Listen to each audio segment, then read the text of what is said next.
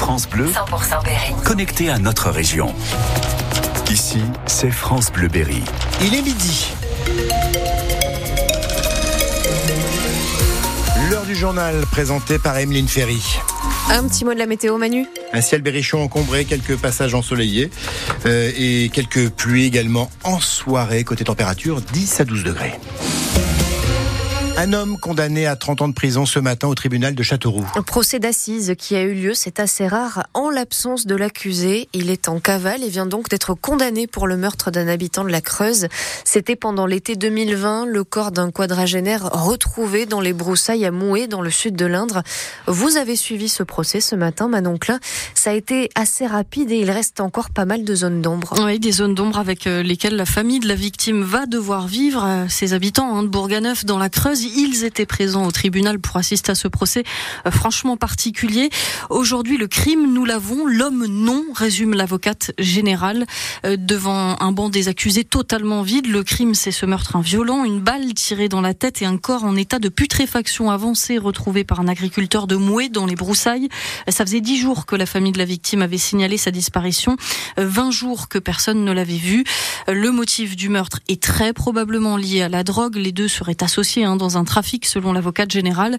Euh, L'accusé avait d'ailleurs récupéré un ballot de cocaïne échoué sur une plage de l'Atlantique euh, au large de Bordeaux quelques mois plus tôt. Les deux hommes devaient faire un trajet jusqu'en Hollande. Ils ne sont pas allés plus loin que l'Indre. Interrogé par les autorités turques, l'accusé a contesté une version qu'il n'est pas venu défendre devant le tribunal.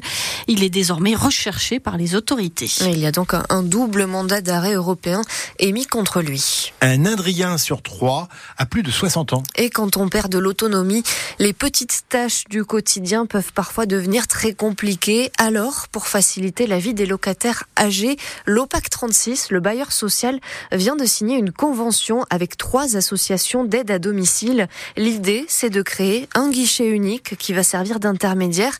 Ça fait partie en fait des mesures de la proposition de loi Bien vieillir, mais dans l'Indre, on a pris un petit peu d'avance.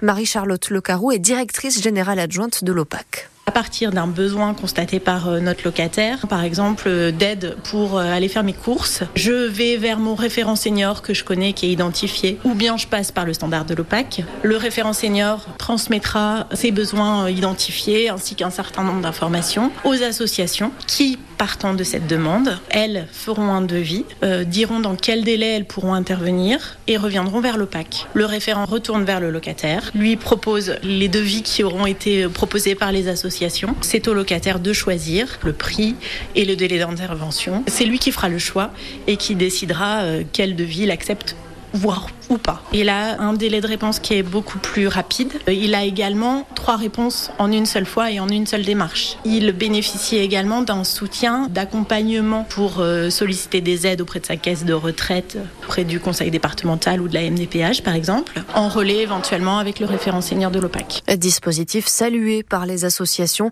C'est une avancée pour le bien-être de nos seniors. C'est beaucoup plus simple pour les démarches, estime Odette Renaud-Inclan.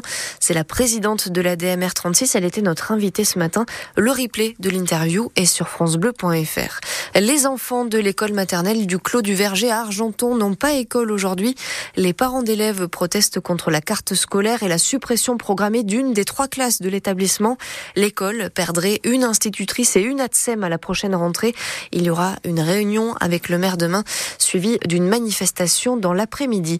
C'était sur la base du volontariat. On apprend que pour la prochaine rentrée, 87 établissements ont donné leur accord, leur accord pour l'expérimentation sur la tenue unique à l'école. C'était une volonté euh, du ministre, du Premier ministre et du chef de l'État. Si vous avez prévu de partir en vacances en train à partir de ce week-end, commencez à réfléchir à un plan B parce qu'il pourrait y avoir encore des perturbations à la SNCF. Après les contrôleurs, ce sont les aiguilleurs qui se mobilisent. Un préavis de grève est déposé à partir de vendredi pour réclamer des embauches et des augmentations de salaire salaire. Il risque donc d'y avoir à nouveau des trains supprimés. Un changement pour les automobilistes Castelroussin. La municipalité réfléchit à confier la gestion des parkings aériens et souterrains à une entreprise privée. Même chose pour les amendes pour les stationnements gênants. Ce sera en tout cas discuté ce soir en conseil municipal. Il sera également question de la construction d'un nouveau centre socioculturel dans le quartier Beaulieu. Les travaux viennent de démarrer. Ils ont coûté plus de 3 millions d'euros. À Vierzon, quasiment 6 mois de travaux pour un grand chantier. Le pont de Toulouse va se refaire une beauté. Il faut rénover et sécuriser cette grande ossature de fer qui date de plus d'un siècle. Ce pont, c'est cette grande passerelle multicolore qui enjambe les voies ferrées, traversée par 7000 véhicules par jour.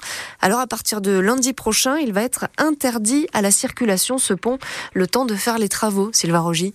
Le fameux pont multicolore qui enjambe les voies de chemin de fer à Vierzon est connu de tous. Construit en 1911, il a été mis en circulation un an plus tard, mais des travaux importants pour la sécurité des usagers doivent être entrepris rapidement. Corinne Olivier et la maire de Vierzon. Ça fait plus de 38 ans qu'il n'y a pas eu de, de, travaux sur ce pont, donc les piliers sont corrodés et il devenait indispensable que des travaux soient faits. Comme c'est une route départementale qui enjambe les voies ferrées de ce pont, le coût des travaux est à la charge du département. Didier Brugère est vice-président du conseil départemental du Cher, en charge entre autres des travaux. Au total, l'opération euh, Pont de Toulouse, c'est une opération de 5 millions d'euros, dont 1,4 million euh, donc au début, et puis ensuite Ensuite, les reprises, notamment de décapage et de peinture, se feront en 2027, de façon à redonner au pont un aspect euh, tout à fait neuf et surtout le protéger durablement. Bon, je rappelle que la Tour Eiffel, elle est repeinte tous les 7 ans. Euh, le pont de Toulouse, et on aura attendu 36 ans pour le repeindre, donc il était largement temps euh, de refaire cette opération. Et la fermeture totale de la circulation sur ce pont, sur la départementale 2020, sera effective le 26 février prochain. Et ça va durer jusqu'à la mi-août, il y aura évidemment une déviation. N'ayez pas peur si vous voyez passer au-dessus de vos têtes un hélicoptère ces, jours, ces jours-ci qui vole à basse altitude. C'est en fait une opération avec Enedis pour survoler les réseaux électriques et repérer les défauts. Il peut arriver donc que cet hélicoptère vole très bas, à 20 mètres. Il va survoler cette semaine plus de 70 communes de l'Indre. Du renfort à la Berrichonne Football. Cette fois-ci, c'est sur le banc des coachs. Antoine Sibierski rejoint Châteauroux en tant qu'entraîneur adjoint. Lui qui a joué à Lille, Auxerre, Lens. Il a aussi joué en première ligue en Angleterre. Il va apporter son expérience aux joueurs pour seconder Olivier Saragaglia dans la course au maintien. Un petit mot de basket. Les Berruyères ont battu hier les nordistes de Saint-Amand-Hainaut 83 à 57. Elles sont toujours deuxième au classement de Ligue féminine.